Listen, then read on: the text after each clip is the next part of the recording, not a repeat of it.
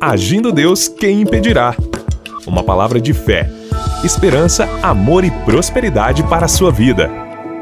Olá, queridos! Muito bom dia e a paz de Cristo reine em seu coração. E claro, muita saúde, muita prosperidade para você. Estamos falando essa semana sobre sabedoria, dando aqui alguns conselhos. Já eu entro no assunto, mas antes quero convidar você para esse próximo domingo. Lembrando que todos os domingos, às nove e meia da manhã, nós nos reunimos no presencial, neste local, Hotel Estação Express, Rua João Negrão, 780, no centro de Curitiba. Entrada franca, venha celebrar a, a Deus, venha prestar um culto a Deus com a gente. É em Curitiba, tá bom? Todos os domingos, nove e meia da manhã. Mais informações, segue a gente no Instagram do Ministério Agindo Deus Quem Impedirá. Ah, na programação de ontem eu terminei falando sobre a questão da língua, ah, tomar cuidado com os fofoqueiros, né? E eu quero começar hoje lendo aqui para você uma fábula. Preste atenção. Um rei pediu a seu cozinheiro que lhe preparasse o melhor prato do mundo. E o cozinheiro serviu-lhe um prato feito com língua. Então o rei pediu o pior prato do mundo e o cozinheiro serviu-lhe a mesma coisa. Como é possível servir-me a mesma comida como se fosse a melhor e a pior? perguntou o rei perplexo. Então o cozinheiro respondeu: Porque a língua é a melhor de todas as coisas, quando usada com amor, mas é a pior de todas as coisas quando usada sem cuidado ou bondade. Provérbios 18 e 21 diz: A morte e a vida estão no poder da língua. Provérbios 10, 11 diz: A boca do justo é manancial de vida.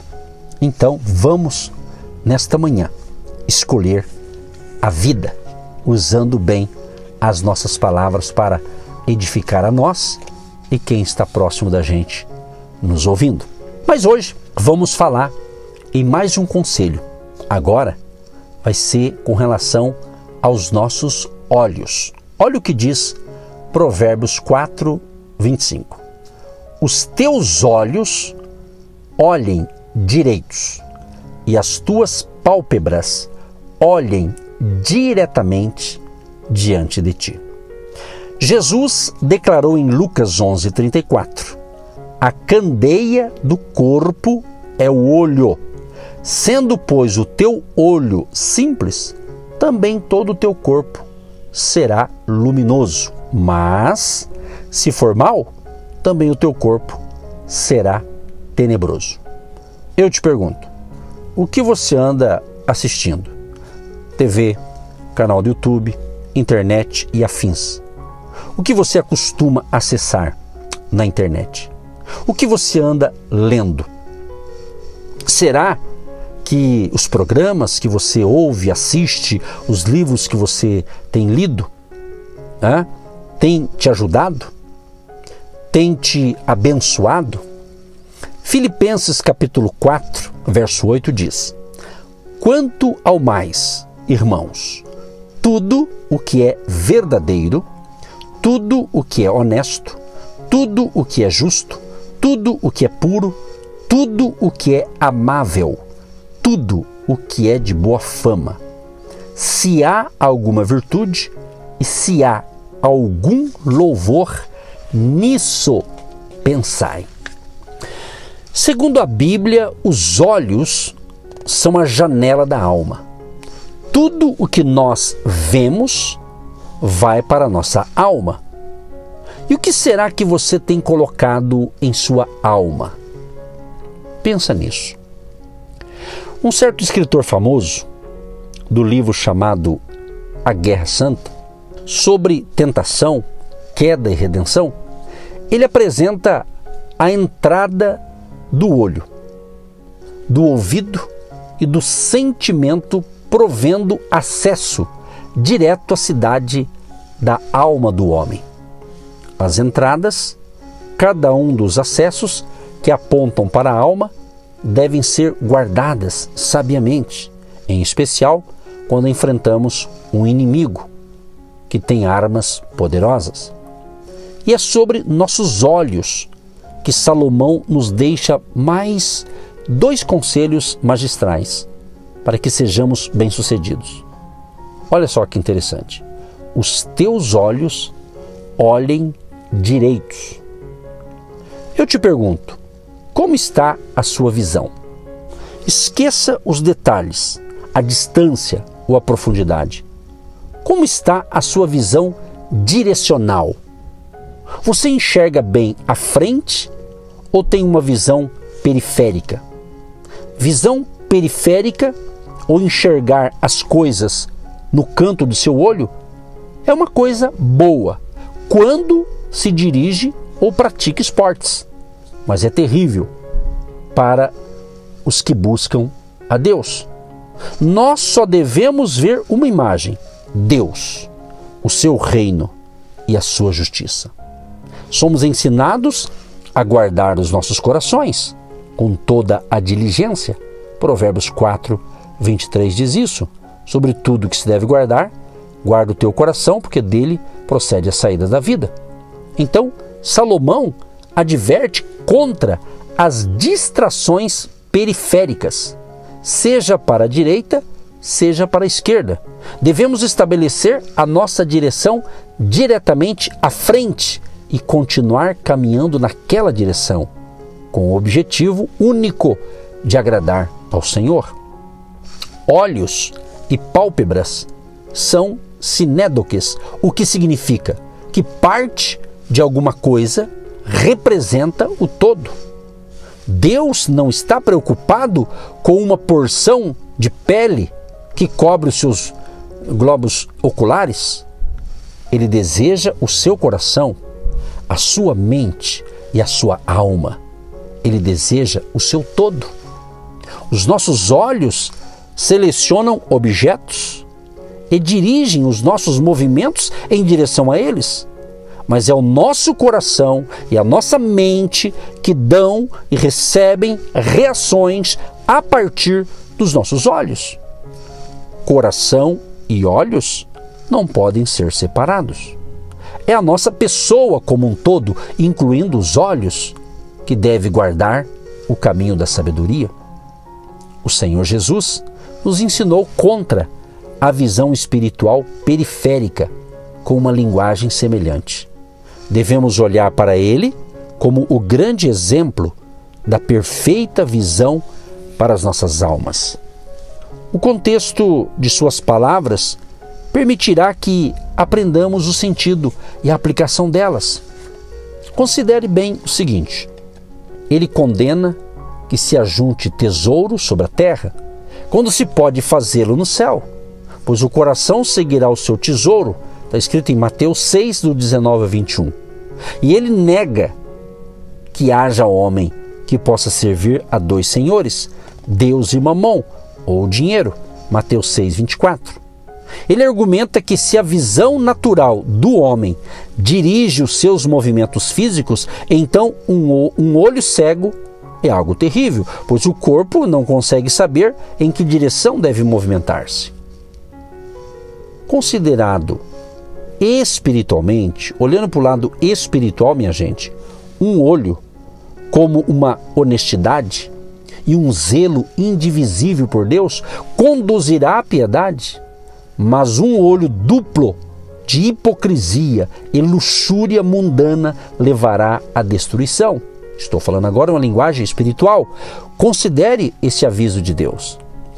Leve em conta uma referência a soldados no primeiro livro de Crônicas.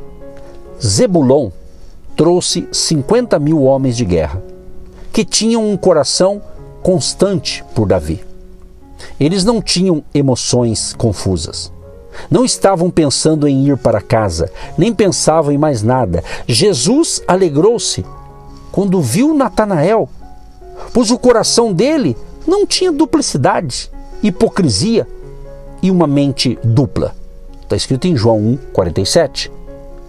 Ele era um verdadeiro israelita, totalmente comprometido com o seu Deus. Estamos falando aqui de Natanael. A vida cristã é uma corrida, sabia?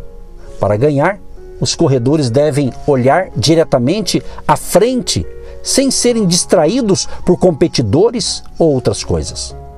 Paulo apressava-se para ir adiante, não olhando para o lado, a fim de ganhar o prêmio da soberana vocação de Deus. Ele descreveu aqueles que tinham uma visão periférica por coisas mundanas como sendo adoradores do ventre. Homens maus têm um coração duplo. Eles não estão totalmente comprometidos com o Senhor ou com as coisas espirituais. Seus corações ainda anseiam pela luxúria deste mundo e por coisas que nele há. São mentalmente carnais e mostram pouca evidência da graça. Você consegue identificá-los facilmente, pois nunca falam a respeito do Senhor, com a mesma paixão com que falam de suas próprias coisas. Por duas vezes, Tiago nos deu um alerta a respeito de uma mente dupla, ou tendo mais que um objetivo para a nossa vida. Ele diz que um homem de dupla mente é instável em seus caminhos e exorta os santos a empenharem-se diligentemente, de forma a reduzir os seus objetivos a um só. Eva, por exemplo, foi seduzida pelos seus olhos errantes, Gênesis 3:6. A mulher de Ló não resistiu em olhar para trás, Gênesis 19, 17 e 26. Acã viu bens e dinheiro babilônicos que lhe custaram a vida, Josué 7, 21. E Davi se apossou daquilo que viu certa noite no seu terraço, segundo Samuel 11, 2. Vamos orar já já, preste atenção. As nossas orações devem ser para que Deus guarde os nossos olhos de enxergar a vaidade pois a concupiscência dos olhos é uma das maiores tentações do homem. A busca de Jó por piedade foi tão grande que ele fez uma aliança com seus olhos para não pensar a respeito de belas mulheres. Compare-o com falsos mestres. A igreja primitiva, sob a influência do Espírito Santo, tinha uma única mente para com Deus e uns com os outros eles não estavam divididos em sua ambição dedicada e única de servir ao Senhor. As coisas do canto de sua visão não atraíam suas atenções. Meu amado e minha amada ouvinte, homens piedosos servem aos seus mestres de todo o coração. O único objetivo deles é agradar ao Senhor no trabalho, independente do que possam pensar. Eles não buscam um aumento ou uma promoção como seu principal objetivo, pois só veem a recompensa de Deus. O que distrai a sua visão e o seu progresso? É uma pergunta para você que está me ouvindo. O que distrai a sua visão e o seu progresso? Você precisa de um único objetivo: agradar a Deus com uma vida santa. Mantenha os seus olhos e os seus movimentos diretamente em frente. Só olhe para frente, somente para cima e só na direção celestial. Por acaso o Senhor Jesus tinha outros objetivos em sua vida na terra? Nenhum. As coisas à sua volta o distraíram? Nunca. Senhor meu Deus e meu Pai, libera uma unção agora, Pai, sobre a nossa visão. Que a bênção da saúde, da paz e da alegria esteja no coração deste ouvinte, hoje e sempre. Em nome de Jesus. Amém.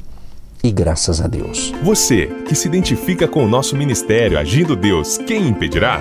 e tem interesse em investir uma oferta missionária em nossa programação, torne-se um agente de Deus e faça parte dessas pessoas de fé que semeiam com fé e vão colher o que semeiam. Anote: Banco do Brasil, agência 1243-2, conta corrente 68630-1. Que Deus prospere a sua vida. Agindo Deus, quem impedirá? De segunda a sexta, uma palavra para abençoar sua vida.